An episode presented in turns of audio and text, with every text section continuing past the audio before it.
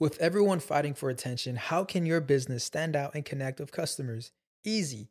Get Constant Contact. Constant Contact's award winning marketing platform has helped millions of small businesses stand out, stay top of mind, and see big results fast. Constant Contact makes it easy to promote your business with powerful tools like email and SMS marketing, social media posting, and even events management. With Constant Contact, you'll reach new audiences, grow your customer list, and communicate more effectively to sell more, raise more, and fast track growth.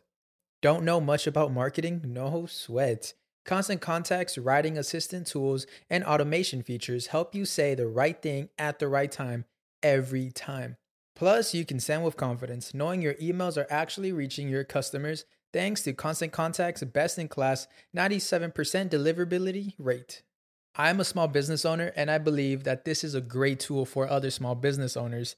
In small businesses, you need to create a team. And if you're starting by yourself, Constant Contact can be the team that you need. Tackle any challenge with Constant Contact's expert live customer support. Plus, everything's backed by the 30 day money back guarantee. So get going and start growing your business today with a free trial at constantcontact.com. Just go to constantcontact.com right now. Constant Contact, helping the small stand tall. ConstantContact.com. Una de las metas que yo creo que tenemos muchos hoy en día es que queremos más paz mental. Y es por eso que el día de hoy quise invitar a Stephanie Essenfeld, que es la que está detrás de la cuenta Más Paz Mental, ¿ok? Bueno, a ella la descubrí gracias a una amiga en común. Ustedes la conocen, Karen Ferreira. Y ahora, bueno, me la quedé también yo como amiga. Y sé que todos ustedes también la van a amar porque hay muchas enseñanzas detrás de este episodio y de todo el contenido que ella hace. Pero bueno. Ya saben que nada de esto pasa así por arte de magia. Tengo mucha gente que agradecerle, comenzando por mi superagencia Whiplash, este estudio fabuloso Gravity y mi PR Ale Trémula. Sin ellos, muchachos, no hay Deja el Show. Y por supuesto, a ustedes. Mil gracias por estar aquí semana tras semana. Y quiero mandarle un beso a los nuevos Patreon Civilis, Anne-Marie Serpa y Fabiola Paz. Gracias, chicas. Bueno, ellas tienen acceso al episodio extra del día de hoy, donde en particular hablamos de algunos de los ejemplos de, de confrontar a la familia, por ejemplo, y ponerles un límite que no se queden tanto tiempo en la casa, eso quedó nene con mi amor. Y bueno, ese es uno de los tantos beneficios que tú puedes adquirir cuando te sumas a partir de 5 dólares a la familia de Patreon, ¿ok? Es al mes, así que está bastante chévere. Allá abajo en la cajita de información consiguen el link y pueden curputear más, porque son otros beneficios. También, si no puedes hacer eso el día de hoy, no pasa nada, porque me puedes dar un review, un comentario, suscribirte al canal, ¿qué más? Compartir un pedacito de este episodio, y eso te lo voy a agradecer muchísimo, porque de esta manera yo crezco más personas tienen acceso a lo que estamos haciendo acá y nada, tú te conviertes en, no sé, otro sponsor de este podcast haciendo todo esto y te lo agradecería un montón. Y por supuesto, antes de arrancar, gracias a Solid Aid que se han sumado a la familia como un sponsor aquí en Deja el Show. Si ustedes quieren dormir mejor y son de esa gente que ronca o tienen una pareja que ronca, yo te aconsejo que pruebes esto. En mi casa lo probamos y la cosa ha mejorado muchísimo. Juan Ernesto, ahorita casi que no ronca, no lo escucho. Ustedes recuerden que yo uso tapones, almohada, eh, ventilador, no sé qué, lo despierto para que, ah, ya eso ahorita pasó, porque esto es un tapecito que te lo pones así en la boca. Él ahorita respira un 20% mejor a través de la nariz y nada, no le hace daño a la barba, le hace daño a la piel. Los invito a que vayan a curcutear allá abajo también en el link en la cajita de información para que tengan también un 20% en esa primera compra. Y ahora sí, vamos a comenzar.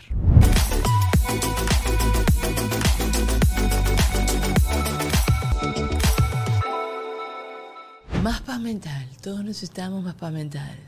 No, tú sabes que yo invité a una persona acá, ¿se acuerdan? Michelle Vadillo, Luisana Douglas. Y nos puso a hacer un- una medio meditación acá porque me decía que yo tenía la energía, estaba como muy arriba. Y yo le digo, porque si yo no estoy arriba, nos quedamos dormidos en el podcast. Entonces, ajá, dime tú. Pero igualito hicimos una mini meditación y esas cosas me encantan y me tranquilizan. Pero sí, sí, sí, sí. Bueno, tú hiciste una meditación conmigo, ¿no? Divino. De, de los eventos más espectaculares que me acuerdo que salí de ahí, le decía a Mariela Irala, porque fui con Mariela, y le decía, necesito más lugares donde uno conozca personas que se quieran divertir, que la quieras pasar bien, pero también quieres crecer y te quieres trabajar y que quieres aprender, ¿no? Porque creo que el tema de crecimiento espiritual y crecimiento espiri- eh, personal, la gente lo asocia como como cosas densas, como cosa aburrida, como cosa de que, de que, ay, no, no quiero trabajar en mí, ¿sabes? Quiero ir a la playa y tomarme una piña colada. Entonces, yo, a mí sí me gusta y sí creo que las cosas pueden convivir y tú lo has creado esos eventos. Gracias, gracias. Bueno, el último momento de Más Paz Mental Experience fue eso. Eh, Fue, pasarla chévere, sí, sí, sí. fue ir a pasarla chévere y aprender muchísimo sobre todos los temas que tocamos. Los límites. Salió mucho porque le pregunté a mucha gente en Instagram acerca de que querían que conversara contigo y definitivamente yo creo que eso es como bastante retador. No sé si es bastante retador, sino que creo que también esto es un pensamiento limitante de que ya uno creció pensando que poner los límites son complicados. Sea, es una cuestión complicada. Pero bueno, todavía no me quiero a- a brincar a eso, sino quiero hablar contigo de de dónde surgió Más Paz Mental. Porque obviamente tú trabajas en el rubro de, de psicología, ¿sabes? Eh, trabajas en todo eso. ¿Qué, ¿Qué es lo que viste tú que viste que la gente no estábamos teniendo paz mental? O sea, porque temas psicológicos hemos tenido toda la vida, pero en específico eso. Claro que sí, yo, la historia de Más Paz Mental tiene muchas fases, estoy pensando cómo resumirla. Yo entré a estudiar psicología jurando, e- echándome la mentira de que yo estaba entrando porque yo quería ayudar a los demás, porque los demás necesitaban paz, porque los demás tenían heridas, básicamente tratando de cambiar a los demás porque, ajá, todo el mundo tiene el problema. Y desde el día uno, los propios profesores que saben más de por qué la gente se mete a estudiar psicología. ¿Te lo dijeron de una vez? De una, el primer día.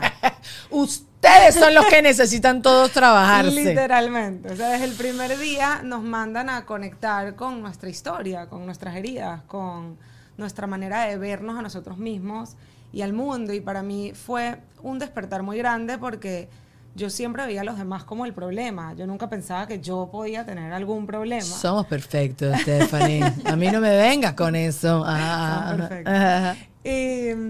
y bueno, yo empecé a procrastinar, yo buscar ayuda, pero llegó un punto donde yo pensaba que yo iba a conseguir todas las respuestas estudiando psicología.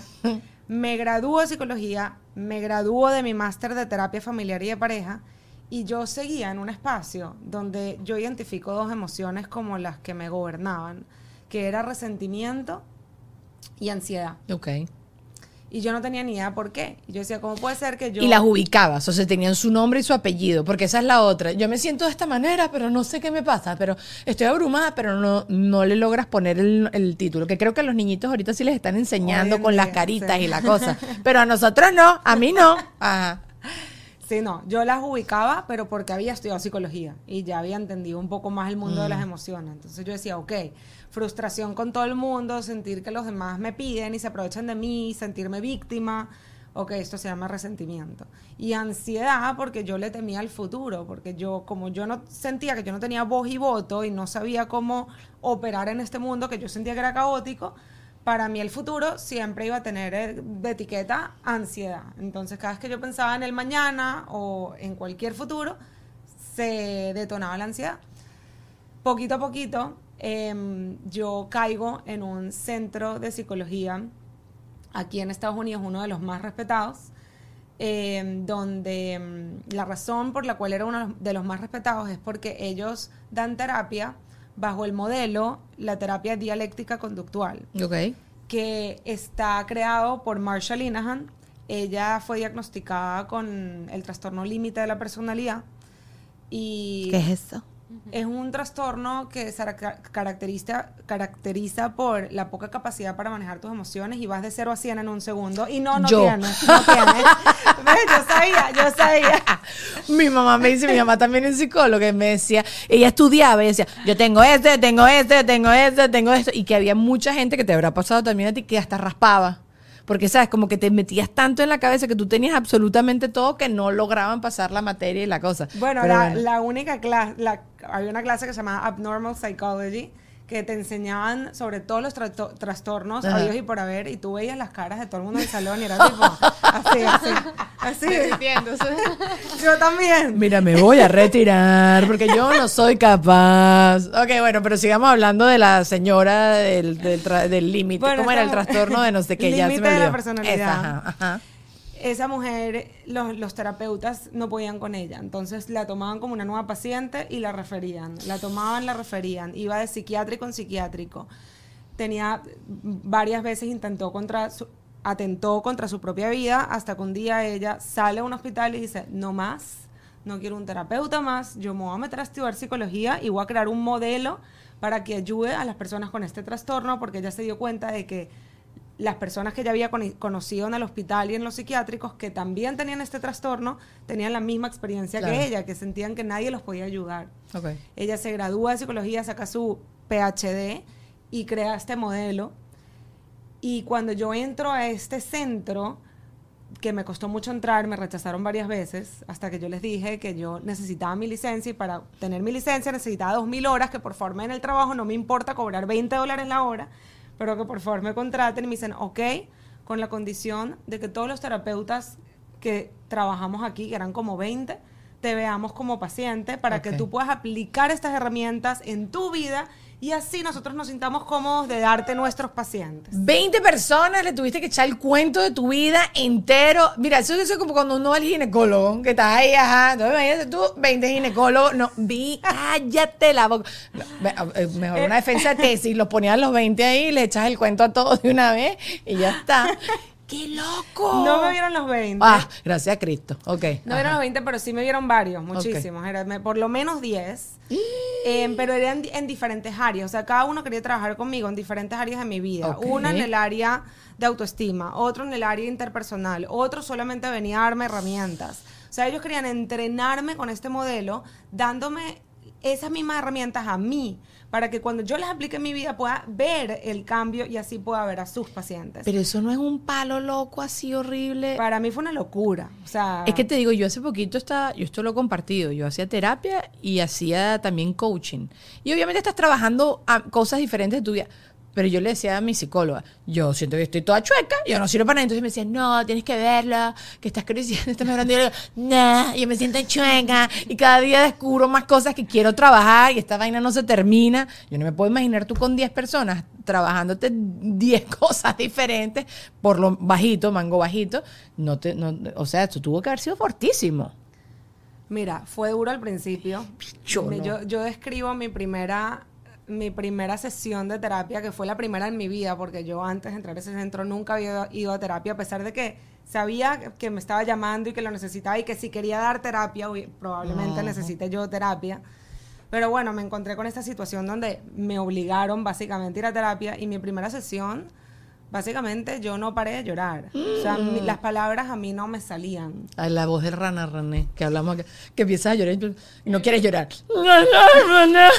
Y empiezas a aguantarla, que tú te estás acostumbradísima a todos tus pacientes.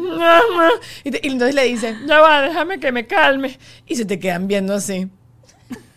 Entonces, yo que no puedo con los No, no, silencios así, es así. Como que te estoy No estás Ay, no. hablando, solo estás llorando, pero ajá. Claro, pero te da más angustia. tu- Entonces tú quieres, eso es como cuando te abren la puerta y tú estás lejos y tú quieres correr para llegar a que la persona no te aguante, es la misma sensación. Cuando alguien está llorando y ustedes les está dando su espacio para que termine de calmarse, uno se angustia más, está como, ya déjame dejar llorar. Di llorar". algo, di algo. Háblame de tu día, tu dentista, el clima, lo que sea. Sí, sí, sí. No, y Ah. pides perdón, tipo, perdón, perdón, y la persona tipo, Te lo juro, se me ocurren demasiadas situaciones así, como cuando te pega, ¿sabes? Que todo el mundo, estás bien, y tú no puedes hablar del golpe que te acabas de dar, y te quieren ayudar, y tú, coño, déjame en paz, déjame en paz, que se me quite el dolor, que se me quite. Es exactamente la misma situación. Pero continúa, perdón, te interrumpí demasiado, pero es que está muy bueno. Ajá, ajá. No, déjate y, llorar. Y, y poquito a poquito empecé a desenredar cosas en mi vida que yo en psicología y estudiando mi máster nunca había desenredado. Y empecé, no nada más desenredar, sino a obtener herramientas, Mm. claves de vida,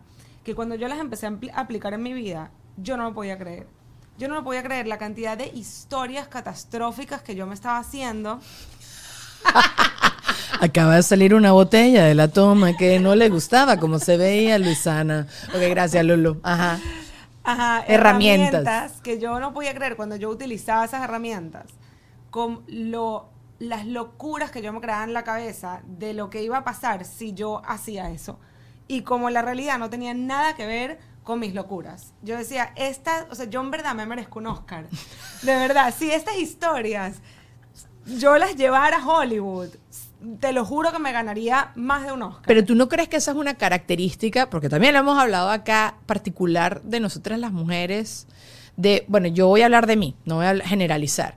Yo pienso las cosas, tal cual me acuerdo mucho de Michelle Poller que ella dice, uno siempre piensa lo peor que puede pasar y no, tienes que pensar lo mejor que puede pasar y toda la cosa. Yo pienso todas las, las, posibles, las posibilidades, las resoluciones de cualquier problema que yo tengo y al final me da la chiripiorca y no hago absolutamente nada. Pero yo creo, y no sé porque lo he hablado con muchas mujeres, que es una cualidad muy de nosotras. Echa mucho para adelante, para atrás, analizar todo. Y a eso me imagino lo que te estás refiriendo, pues como que te imaginas, no sé, los peores panoramas, quizás siempre. Los peores panoramas y, y como que siento que hay ciertas situaciones que uno, nosotros pasamos en el pasado, transitamos en el pasado bien dolorosas y, nos, y son traumas al final.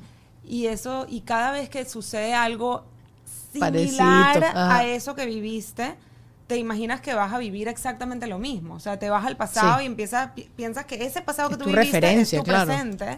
y por eso es que no puedes actuar. O sea, lo que estás realmente es protegiéndote de volver a tener que transitar ese dolor pero ya estás a salvo. Y eso es lo que te tienes que acordar. Y, y, no nada más acordar, sino acompañarte a ti mismo a transitar una situación relativamente similar y darte cuenta de que estás a salvo, que no sucedió lo mismo y que ponte que sucede algo similar te tienes a ti, ya eres lo Sobreviviste, sí, sí, sí, sí, sí. Ah, y tienes ahorita herramientas para poder afrontar la situación y dejar de tenerle miedo al futuro. Mm. Y yo siento que las herramientas que te da este, este modelo de terapia fueron las que a mí me ayudaron a transitar diferentes situaciones retadoras de una manera en que literalmente me fortalecí. Y, mm, y bueno, de ahí cuando yo transito todo lo que transité trabajando ahí, yo dije, mira, acá hay dos opciones. O yo tengo el trastorno límite de la personalidad y por eso me ayudó tanto este modelo en mi vida. O estas son herramientas de vida que nos deberían dar en el colegio cuando somos niños. Estoy de acuerdo. Estoy de acuerdo. Entonces yo decido, no nada más estas herramientas, sino muchas otras que yo construí en mí misma en el proceso de, de cambiar mi vida decido poner todo esto aprendido en un curso que se llama Más Paz Mental y literalmente obligo a 15 personas a venir, las obligo, o sea, no les di opción, porque ahí nadie confiaba, que es esto de más paz mental, o sea, mm. no, yo tengo cosas que hacer. Bueno, nada, obligadas a venir 15 personas y desde ahí la gente salía y decía, no, no, no, yo necesito volver a tomar esto, traer a mi mamá, traer a mi amiga, traer a mi suegra.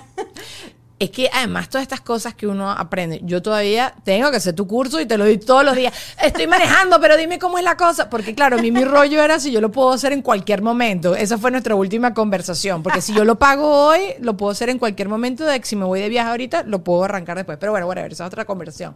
El tema con todo el crecimiento espiritual, personal, todas estas cosas que uno se está trabajando constantemente. Yo sé que a mí me han dado muchas herramientas a lo largo de mi vida, pero el momento en que tú estás pasando por cualquier tipo de situación, yo no sé dónde se guarda esta broma. Yo no sé dónde tengo esas herramientas y tal, no sé qué. Entonces, por eso sí te creo demasiado en que uno tiene que muchas veces hacer tu curso o muchas veces exponerse a, este tipo de charlas. Tú haces eventos constantemente y esto para tú andarlo refrescando, ¿no? Y trabajar, porque somos trabajo eh, constante. O sea, eso, eso ya también lo entendí. Yo decía, bueno, ya soy adulta, ya estoy hecha, ya estoy lista. Mentira. Ahorita que me he trabajado un poquito, digo, ay, demasiado todo lo que me falta. Hasta el día que me muera voy a estar trabajando las cosas, ¿no? Entonces, qué bueno que, que descubriste unas herramientas que te funcionaron. O sea, porque eso también es la otra. A veces te dicen cosas, sé positivo. Exacto. No, no, no, sí, o sea, a veces te dicen unas este cosas. este set de 10 afirmaciones, léelas todos los días y vas a estar bien. Ay, bueno, yo, una vez hice. Me amo, soy valioso. y muy bonito, no digo que no ayude. Hágale, claro, claro, claro. Todo, todo aporta. Todo en positivo se aporta, pero, para mí no fue suficiente, sí. Que va más allá de simplemente leer una afirmación que incluso para el cuerpo. O sea, yo a veces digo, ponte que tú creciste en un ambiente donde tú llegaste a la conclusión de que no es que tú no eres valioso, es que tú eres una mierda, o sea, eres lo peor. Leer una afirmación que diga soy valioso y me amo en tu cuerpo se va a No te lo crees. No te lo crees. Ya, o sea, ya, más ya. bien va, eh, el efecto va a ser contrario, porque te vas a sentir que te estás mintiendo a ti mismo. Y más bien como creo que cuando haces eso estás reforzando, no, eso no es verdad. ¿Sabes? Como que o estás teniendo tú tu conversación interna de me estoy afirmando, estoy haciendo mis afirmaciones, no sé qué, pero tú mismo ya en la cabeza estás diciendo, no, eso no es verdad. Y al final otra vez estás conectando con, con lo chimbo, ¿no? Con el pensamiento feo. Ento- Sí. Entonces uno tiene que ir poquito a poquito, o sea, son pasitos pequeños y significativos donde tú entiendes de que tú tuviste esta vida y llegaste a esta conclusión y al mismo tiempo tu pasado no te tiene que definir. Entonces, a pesar de que tú tienes la creencia, que es una creencia, las creencias no son verdad, son creencias, Ujú, ujú.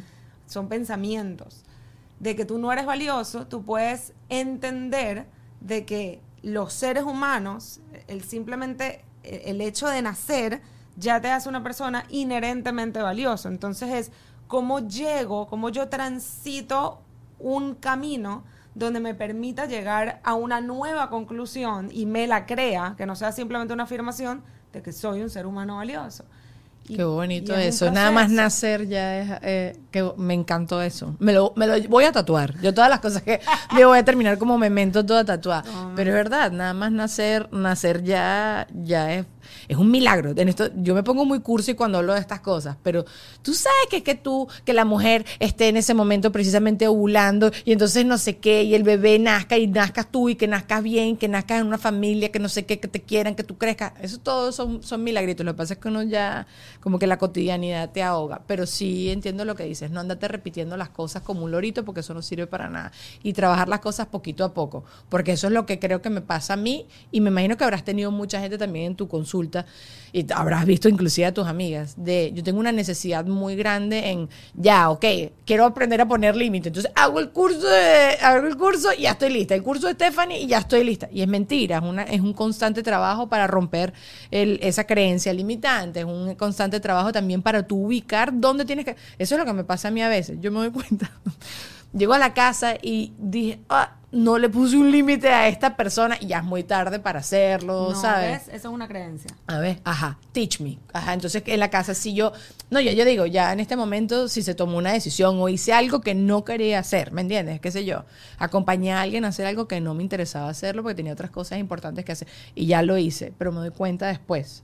Si ya lo acompañaste, ya lo acompañaste y puedes utilizar esa nueva información que te está entrando de que, sabes que no tuve que haber dicho que sí, como un aprendizaje, ¿entiendes? Que por, en qué momento yo supe de que yo no quería. Mm. Porque dije que sí cuando mi cuerpo entero me está diciendo no quieres. ¿Cómo me está impactando? O sea, cómo me afectó hoy, no nada más el hecho de haber ido y no haber querido estar ahí, sino cómo me está afectando en mi humor, en mi manera de responderle, yo qué sé, a mi pareja o a mi entorno, en, en cómo me voy a dormir, en mi autoestima, porque los límites afectan de una manera impresionante tu autoestima. O sea, Yes. cada vez que tú pones límites, impacta tu autoestima positivamente. Cada vez que tú no te honras y al revés te autotraicionas, impacta tu autoestima negativamente. Entonces, entender el efecto que una cosa tan chiquita como decirle que sí un almuerzo que realmente no querías ir, afecta en general tu vida. Em, pero, por ejemplo, a mí me pasó en pandemia que a la persona a la que yo le alquilo mm, mi oficina, hay un contrato donde yo le alquilo la, ofici- la oficinita de varias oficinas y en ese contrato sale de que ella está encargada de, de la limpieza y de pagar la limpieza también. Llega la pandemia, todo el mundo cede su oficina porque nadie estaba teniendo pacientes, pero yo neces- seguía usando mi oficina porque yo las necesitaba para hacer mis cursos y todo. Y ella me llama un día y me dice, bueno, Stephanie, como ya nadie está usando su, su oficina y tú sí, entonces para que sepas que tú te vas a encargar ahorita de la limpieza. Y yo en ese momento, obviamente con otra vez el patrón del mío, decir que no, de enfadar, del conflicto, de ta, ta, ta, le digo, sí, sí, sí, claro. Tranco y yo, ¿qué, qué acaba de pasar acá? tipo, ¿qué, ¿qué pasó? ¿Qué hice? No, ella se tiene que seguir enca- encargando de, la limpieza de la oficina. Ese fue el acuerdo que quedamos. Eso está hasta firmado. Ok, darse permiso. Eso es uno de los derechos asertivos que tenemos como seres humanos. Hay una lista. Ok. Uno de los derechos asertivos es a poder cambiar de opinión. Ok. Ok. Si tú verbalizas una opinión, tú tienes todo el derecho de, de cambiar de opinión. ¿ok? En ese momento yo la vuelvo a llamar. y le digo, ¿sabes? ¿te acuerdas que hace cinco minutos hablamos y tú me notificaste que ahorita yo me toca encargar de la oficina y yo te dije que sí inmediatamente? Me dice, sí. Digo, ok, la verdad es que me agarraste desprevenida. La respuesta en verdad es no. Me dice esto y yo Así "Ah", mismo. y se me cayó el celular y todo. Sí, sí, sí. Le diría, no, y tranco. Publicidad. Miren chicos, Whiplash, más que una agencia, es un equipo de trabajo. Y conseguir eso es muy complicado. Porque cuando yo quise crear este podcast, ellos estaban allí para ayudarme con el branding, con las animaciones, con la página web, con la identidad de la marca entera. Y fue demasiado fabuloso tener todo esto en un chat de WhatsApp. Y el proceso además fue súper cool. Tú tienes una idea de negocio o quieres renovar la imagen del negocio que ya tienes andando, ellos van a estudiar tus objetivos, tus metas, tu audiencia y van a crear básicamente una marca desde cero. Así que no pierdas más el tiempo buscando, ya como yo, que esta es la gente que tú necesitas para avanzar, para crecer. Síguelos en Instagram como arroba Whiplash, o sea, Wplash. Están así en Instagram, que todo el tiempo están dejando contenido súper, súper valioso. Y ahorita les voy a hablar de este micrófono, de estas luces, de esta escenografía, de absolutamente todo, y es Gravity, que para mí es el estudio más soñado de Miami, donde puedes hacer cualquier tipo de producción, contenido, desde sesiones fotográficas hasta esto, hasta un podcast, lo que se te ocurra, ya que, bueno, si tú eres el producto o tienes otro producto, tienes que venir a explotar la creatividad y crear nuevas vías para tú seguir creciendo. Y necesitas un lugar donde todo esto esté estimulado y aquí es el sitio. Tienen los equipos más duros de la categoría más flu flu, ¿ok? Gente increíble, espacios perfectos y todo lo que tú sueñas aquí se puede hacer realidad para que crezcas y para que impulses esa marca y para que llegue a más rincones. Así que búscalos en Instagram, arroba Gravity, no te vas a arrepentir, te lo prometo. También te tengo que hablar de Ale Trémola. Hoy, por ejemplo, Ale Trémola me ideas para hacer este podcast. Ale básicamente es un PR, pero ha trabajado con todos los medios de comunicación habidos y por haber los tradicionales y no los no tradicionales. Siempre tiene ideas para que tú estés también generando contenido nuevo, para hacerte conexiones, porque al ser un relacionista público conoce a mucha gente y puede hacer estos puentes. Así que no esperes más y también si tú quieres hacer crecer tu negocio, quieres publicidad, quieres aparecer en diferentes medios, contáctalo, ¿ok? Contáctalo. Arroba Ale Trémola, así lo consigues en Instagram. Y ya para cerrar, ya saben que hablamos un poquito de Patreon. Hay muchos beneficios por allá. Episodio exclusivo, Noti Dani. eh, tienes acceso a estar en vivo en cada uno de los episodios antes que nadie, a todo mi contenido, el grupo de Telegram. Y espero seguir trayendo cada vez más beneficios, ¿no? Pero por este momento, ahorita, por 5 dólares tienes todo esto. Y creo que la vas a pasar muy bien porque no solo tienes chance a los episodios que están, que van a venir a continuación, sino también a todo. Todo eso tú puedes recorrer todos los 100 episodios para atrás y puedes ver todos esos episodios exclusivos de gente fabulosa que ha pasado por aquí, por Deja el Show. Hoy le quiero mandar un beso a Maris Serpa y a Fabiola Paz, que se sumaron recientemente la familia Chaucera. Tú también puedes ser uno de ellos. Y Siempre te digo, tenemos un canal nuevo, deja el show podcast, donde tarde o temprano vamos a mover el podcast para allá, el podcast para allá. Entonces, bueno, empieza a engordarme por allá la cuenta para que, ajá, para que te enteres de cuando subimos episodios. Y si no, puedes hacer un review, un comentario, suscribirte o compartir este episodio para que sigamos creciendo. Te quiero, gracias por estar acá y seguimos. Y me dice, ¿cómo así? Yo le digo, claro, tú y yo tenemos un contrato. Claro. Le digo, ese contrato se firmó, parte de tus responsabilidades como landlord es encargarte de la limpieza de la oficina y eso incluye la mía, estén alquiladas las otras oficinas o no estén alquiladas, eso no es mi responsabilidad. Me dice, no, pero vamos a quedar en un punto medio, mitad y mitad, y yo y que, no. Así mismo, le digo, no, esa parte te toca. Me da una a ti". ansiedad horrible, Tiffany. Ah, sí, sí, Les sí. te juro, Daniela, que ella me tiene hoy en día más respeto de lo que me tenía antes. No, no, yo lo- te, lo, te lo creo 100%. En estos días me crucé con un video de una de las muchachas de Se Regalan Dudas, que es un podcast magnífico, 100% recomendado, y ella estaba diciendo que establecer un límite, como que a nosotros nos da miedo la confrontación, porque para evitar el conflicto, y ella, y ella escuchó en otro lado que precisamente eh, a- como confrontar y resolver el problema evita el conflicto. Exacto. Y yo, pero claro, es como la manera en que mi casa yo crecí, era mi abuela, que al momento yo estoy peleando con mis hermanos me hace y entonces nunca había como un cierre o una resolución de nada, no se terminaba de cerrar. Sí, como que no se terminaba de cerrar el problema, quedaba la cosa así en el aire y honestamente uno cree que se le olvida, pero no se te olvida si es algo que de verdad te molestó o te dolió. Pero a eso que tú me estás diciendo, bueno, yo lo estoy trabajando durísimo en estos días, como que me felicité porque establecí un límite que yo no había logrado, no quería hablar con una persona de algo que me estaban preguntando. Pero decir eso, no, antes yo lo que hacía era como responderte Ya. una cosa papa frita. Sí, lo que siempre me preguntan, ¿cuándo vas a ser mamá? Entonces yo decía, ay, bueno, tú me lo vas a mantener con un chistecito, una cosita. Ahorita dije, ay, ¿sabes qué? No quiero hablar de eso. Y chama me dijeron, ah, bueno, perfecto. Y siguió la conversación como si nada. Si No, te das cuenta. así. Sí, no, yo, yo por dentro dice, "Ah", me morí un poquito. Un poquito sí, me, me desmayé. Pero mm, sí me doy cuenta y te sientes mal, ¿sabes? Como que todo eso. Bueno, una de las cosas que la gente me preguntó es exactamente cómo establecer un límite sin sentir culpa. Espectacular. Me da Sí. risa porque justo. Bueno, en tu charla lo hablaste un poquito, pero... No, yo tengo una sí. masterclass gratuita que se llama Cómo establecer límites sin culpa. Ah, título. ok, ok, ok. Me da risa. Eh, eso es un proceso, ¿ok? Tiene muchísimos eh, aspectos de cómo agarrar y establecer límite y no sentir culpa. Y no pasa de la noche a la mañana, ¿ok? Sí llega un punto que llegas ahí porque ya te deshaciste de todas las creencias limitantes y de la regla. Porque, ¿qué pasa? ¿Qué es la culpa? ¿Ok? Vamos a desmantelar la culpa. Ok. La culpa tiene tres aspectos. Ok. Tiene una regla, tiene un culpable y tiene un culpador. ¿Ok? Esto justo lo trabajé en mi curso Más Paz Mental con una persona que me, que me trajo esta situación a la mesa. Que era, yo eh, siento culpa cuando alguien me pide ayuda y yo digo que no. yo, yo soy esa persona, sí. ¿ok? Cuando Sí. alguien me pide apoyo, ayuda, lo que sea, y yo priorizo otra cosa que no sea ayudar a esa persona. ¿Cuál es la regla?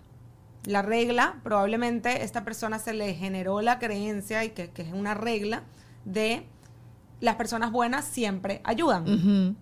¿ok? Las personas buenas siempre ayudan y tú tienes que ser una persona buena. Si alguien pide ayuda y tú dices que no, ya te conviertes en una persona mala, básicamente. Esa es la regla que está aquí tatuada, que es la creencia. ¿Quién es el culpable? Yo cuando digo que no. ¿Y cuál es el culpador? El culpador es la vocecita.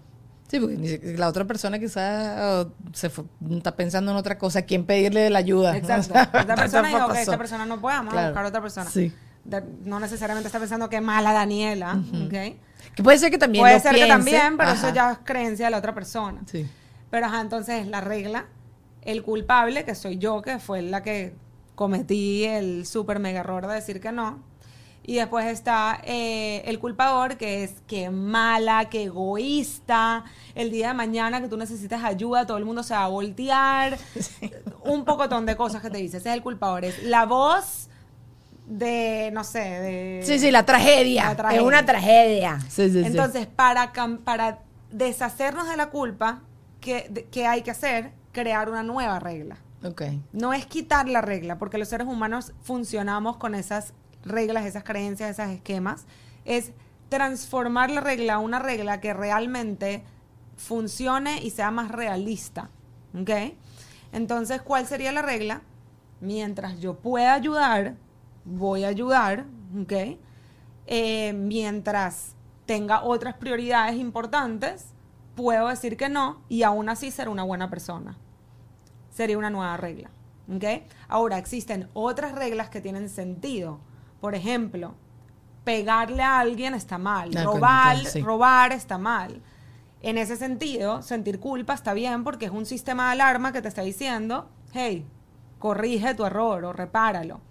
¿ok? ¿Y cómo ubicas estas reglas que, te- que te- tienes establecidas que ves que no te hacen daño? Porque, claro, como dices tú, hay unas que son de cajón, que son así y ya está, porque vivimos en sociedad, entonces no le estés pegando a la gente. Pero claro, ¿cómo tú ubicas cuando algo te está haciendo daño que, es- que vi- proviene de una creencia limitante? Para mí tiene que ver con el impacto. Ok. ¿Ok? Entonces, ¿qué yo, yo siempre digo que los límites nos hacen mejores seres humanos y mejores versiones de nosotros mismos. Cuando yo, Stephanie, estoy en un espacio en mi vida donde estoy poniendo límites sanos, yo no estoy proyectando toda mi frustración de no poner límites en mis hijas, en mi pareja, ¿ok? Porque ¿qué pasa si ahorita tú me pides ayuda con algo y yo en verdad no puedo? ¿Ok? Porque tengo a Vas a hacer todo mal. te voy a decir que sí, y tú vas a decir, ay, qué linda Stephanie, Stephanie es lo máximo, ¿ok? Entonces, ujú. buenísimo, obtuve tu aprobación. Pero entonces voy a agarrar unas prioridades mías y cosas importantes mías y las voy a poner en el fondo de mi Sí. lista de prioridades, cosas que nunca se van a satisfacer porque lo que queda en el foso no, no se satisface porque nuestro tiempo y recursos son limitados. Voy a terminar resentida, frustrada, molesta, agotada. ¿Y aquí, con quién lo voy a pagar? Toda esa molestia. Con absolutamente todo el mundo. Y bueno, y contigo misma, porque vas a estar amargada todo el tiempo y todo. Qué bueno que me pasa. misma, Sí, con las sí. personas que amo. Y esas personas no se merecen a esa Stephanie. Se merecen una Stephanie tranquila consigo misma y con el mundo. Se, merece, me- se merecen una Stephanie en paz. Entonces, de ahí va la pregunta. Si yo le digo que sí a esta persona, que excelente, que a ayudar a una persona, eso es muy bonito. ¿Qué significa? ¿A qué le estoy diciendo que no? Porque cada vez que entregas un sí, entregas un no. Claro. Y cada vez que entregas un no, entregas un sí. Ok, sí, ajá. Te acabo de entregar un sí. Cállate, Douglas. Sí. ajá, claro, claro, claro. Eh, es como que, es lo que estoy sacrificando, entre comillas, pues que es lo que te estoy regalando, ¿no? Y el tiempo y todo eso. Estoy 100% contigo. Eh, pero sí creo que esa pausa para uno pensarse las cositas, que eso no nos los damos. Bueno, yo en particular no, me voy, no voy a generalizar, voy a hablar de mí. Yo no me lo doy. Como que siento en ese momento como una presión. Últimamente estoy aprendiendo a decir, "Ah, dame un segundito para pensarlo, a ver si lo puedo hacer, a ver si me puedo organizar, a ver si lo logro, aunque ya yo sé que no lo voy a lograr o que no lo quiero hacer, y entonces lo que estoy es estirando la arruga. Está bien, está bien al principio. Al principio está bien. Es un paso Sí. intermedio para lograr decir que no. O sea, es mejor decir, dame dos días para pensarlo y te doy una respuesta, a decir que sí y terminar haciendo algo que no está alineado a tu propósito y tu valor. No, y lo hago mamarracho, déjate de cosas. O sea, yo también cuando estoy haciendo algo, entonces estoy de mal humor, estoy todo el tiempo pensando en qué es lo que debería estar haciendo, a quién le debería estar entregando ese tiempo. Entonces, sí, o sea, ter- ter- terminas como saboteándote, tú, tú misma, tú, tu vida, ¿no? ¿no? No quiero estar aquí, no te estoy dando a ti el 100%, también dejé de hacer cosas que yo quería hacer. Pero me pasa que después también me siento culpable porque conseguir el equilibrio o sea, por ejemplo, yo ahorita estoy tratando de poner hasta en agenda el tiempo que yo paso a nivel recreacional, porque si es por mí, yo estuviera trabajando y haciendo contenido, sobre todo y tú lo sabes, tú trabajas para ti, o sea, no hay espacio para nada. Pero bueno, tú tienes unos chamos que te traen a tierra rapidito. a mí yo no tengo todavía, to- no tengo eso. Pero yo ahorita por agenda tengo que organizarme y me siento culpable, por ejemplo, tengo un sobrino, me siento culpable por no compartir tiempo con mi sobrino, pero también si después estoy con mi sobrino, digo, este tiempo, bueno, no, mentira, los niños te traen demasiado al presente, pero no sé, cualquier cosa, me estoy tomando un café con una amiga, te- tengo como culpa de que ese tiempo también lo debería estar utilizando en otra cosa, ¿me entiendes? Mira, aquí hay una frase que leí recientemente en un libro que dice, empieza por el final. Em, Habits of Highly Effective People se llama. Ok. Empieza por el final. Entonces, este autor habla de que cuando tú quieres vivir una vida efectiva que te guste, tienes que visualizar cuál es esa vida que tú realmente quieres, como visualizar ese final. Entonces, para mí, lo que es poder sentarte contigo mismo a planificar tu futuro, tu futuro yo. Está un poco cliché, pero es verdad, tu futuro yo. Vamos a planificar cuál es ese futuro yo del cual yo estaría demasiado orgullosa. Em, ¿Qué tanto le dedicaría al- a mis hobbies? ¿Verdad? ¿Cuáles hobbies quiero empezar a dedicarle? Eh, ¿Qué tanto le dedicaría al gozo, a la diversión? ¿Qué tanto le dedicaría a mis finanzas, a mi familia, a mis amigas, al trabajo? ¿Cómo, cómo la visualizo? Y a partir de ahí, entonces tú estableces los límites para lograr eso. Ok. Sí, sí, como, como en el colegio, es que hasta de horas, ¿sabes? Establecer absolutamente todo y poner porcentajes y qué es lo, cómo es lo que quieres hacer y qué es lo. Totalmente quisiera ese equilibrio que tú acabas de decir. Como que quiero tener amigas, porque entonces después le. No, que llegas viejo y los amigos los necesitas porque si no te vas a morir antes. Entonces no, que tienes que estar presente en la vida de los niños y si estás viendo el partido de fútbol, tienes que ver el partido de fútbol porque el niñito va a levantar la mirada y si no está viendo el partido, le generaste un trauma. No, pero tienes que hacer plata. O sea, es, es, es como.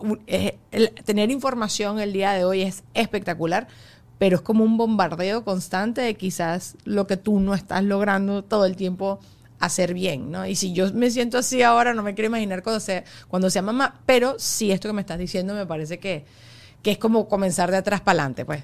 Sí. Sí, y también hay un post que leí recientemente que decía, descansar es ser productivo también. Sí. Y es eso, es como que desmantelar también todas esas creencias sobre la productividad y tener que siempre estar prestando la atención a una sola área de tu vida que estás tratando de cubrir ahí. Daniela. ¿Tuviste que No tú sé. querías terapia? No, no, yo dije, yo dije, le dije a todo el mundo en Instagram, yo vengo a aprovechar una sesión de terapia en vivo. No, totalmente. Yo vengo de la generación de los padres que te ven un ratico descansando en el sofá y, ay, mira, pase un coleto, ¿sabes? Y, y- y no era con... Yo además soy la hija sándwich y mi mamá Ay, siempre me decía... Después nos desahogamos. Ay, sí. En verdad tengo muchas amigas hijas sándwich. Creo que como que compaginamos en esas cosas. No sé, uno como que se atrae. Pero como que mi- mis papás hacían como comentarios hacia mis hermanos y yo, que soy una egocéntrica, me lo tomaba todo a mí. Y ent- Ajá. Es así como, quiero sufrir. Mi mamá decía como que ella regañaba, niños, cuando yo los llamo, que estamos en una casa ajena, ustedes bajen cuando yo los llame y yo, pero yo bajé. Y me puse los zapatos. Y mi mamá, entonces mi mamá me dice que ella pensaba, coño, esta carajita que se calle la boca, que no es con ella. Pero claro, no me podía, no puede regañar a los hermanos por separado. Pero toda la vida yo fui la víctima. Siempre me puse en el rol del. Ay, sí, juro, chamo, yo sí. también. Sí. Pero ya no. Y ahorita, inclusive ahorita me encanta porque como me he estado trabajando, cada vez que yo digo, me hiciste sentir. No, no me hiciste sentir nada. Yo decidí sentirme mal. Exacto. que no sé si lo siento, o sea, si en verdad me lo estoy creyendo, ¿sabes? Porque al final cuando tú tienes el sentimiento en ese momento, tú estás poniendo el culpable, pero en e- por lo menos lo estoy tratando como de yo asimilar de que yo estoy decidiendo cómo sentirme en esa situación. Voy a hablarte de una cosa antes de que sigamos conversando, de Solid A. ¿Tú roncas, Steph? ¿O Yo tu no marido, ronco. tu esposo No ronca? Mi esposo roncaba, ya no ronca. Bueno, mi fue- papá ronca. Ajá, ok. Bueno, estos son unos tapecitos para que la gente se entape la boca y baje los ronquidos, empiecen a respirar mejor, 20% mejor por la nariz. Es una cosa maravillosa. En mi casa lo empezaron a utilizar y mi matrimonio. No, en verdad, mi esposo lo empezó a usar. Yo duermo con un ventilador prendido, con una almohada en la cabeza y con tapones y todavía lo he escuchado.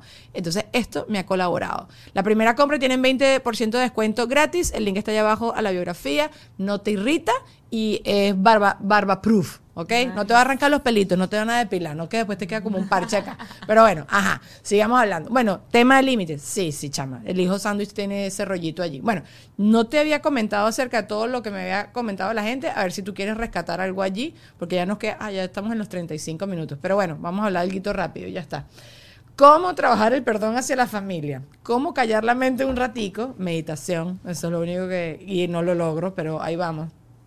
¿Cómo tener seguridad dentro de una relación o confiar en una relación? Ay, Dios mío. ¿Cómo controlar? ¿Quieres venir a hacer cinco podcasts más de cada uno de estos temas? ¿Por qué se normaliza lo que no se debería normalizar? ¿Cómo controlar los celos después de venir de muchas, eh, muchos cachos? Y yo había puesto también unas situaciones para poner límites, pero creo que eso lo vamos a mudar para Patreon. Ahí yo tengo unos cuantos temas para tus próximas charlas, ¿viste? Me gusta, me Ya gusta, te lo voy a dar. Pero bueno, nada, muchachos. Steph, como ya vieron, tiene un curso maravilloso que yo voy a hacer. O sea, es online. Uno se decide su tiempo. Usted puede comenzar cuando usted le dé la gana. No. Pero se tiene que poner serio. Ya, no, en verdad. Ajá. Tienes siete semanas y Eso. después tienes un mes más para completar los, El- los módulos. Es un curso que les juro que se van a agradecer por, para toda su vida de haberlo tomado. Y son herramientas de vida que les va a ayudar en sus relaciones, en su relación consigo mismo, en su autoestima, en encontrar su propia voz que de repente fue silenciada cuando eran pequeños. Les va a cambiar la vida. Yo lo sé porque tengo como cinco amigas que lo han hecho y lo único que me hablan es según lo que he aprendido en el curso de Steph. Bueno, Karen. Karen es la más espectacular, que me está dando tips de comunicación asertiva, pero me dijo, tienes que hacer el curso de Stephanie. Y yo, ok, bueno, nada, yo les voy a dar el link del curso, obviamente allá abajo, las redes de Más Paz Mental de Steph allá también abajo. Los quiero, gracias por haberse conectado, síganla, apóyenle, denle mucho amor y hasta la próxima. Adiós.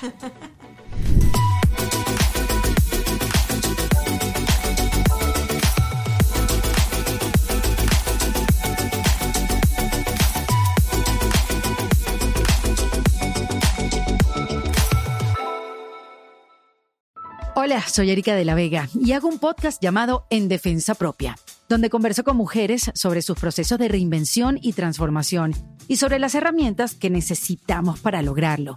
A través de las historias que escucharás en En Defensa Propia, conseguirás la inspiración y la motivación para reconectar con tu poder interior, cambiar tu actitud hacia los cambios y así poder diseñar la vida que quieres vivir.